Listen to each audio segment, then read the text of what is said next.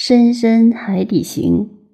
下面再说一个孔子的学生冉雍，号仲弓，比孔子少二十九岁，是平民出身。但是孔子认为这个学生有帝王之才。颜回固然是道德学问都好，可以传道，但并不一定能成帝王之才，或者做惊人的事业。这里提到冉雍，或曰：“雍也，仁而不佞。”子曰：“焉用佞？欲人以口己，屡赠于人，不知其人，焉用佞？”或是不定词。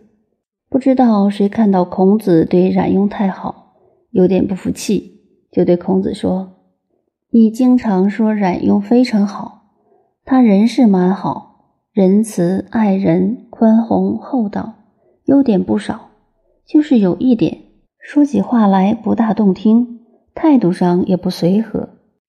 不佞这个佞字的意义，以现代话来解释，就是既会吹牛又会拍马。”不佞就是口才不好，态度也不很随和的样子。孔子听了这个人的话后，对他说：“焉用佞？一个人为什么要耍嘴皮子呢？遇人以口己，屡赠于人，不知其人，焉用佞？”他说：“耍嘴皮子是最可怕的。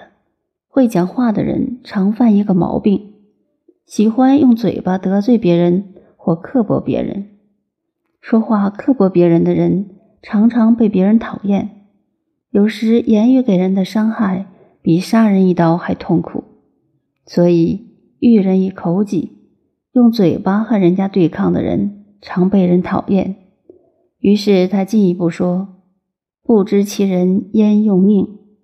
假如一个人没有做到人的修养，光是利嘴有什么用吗？”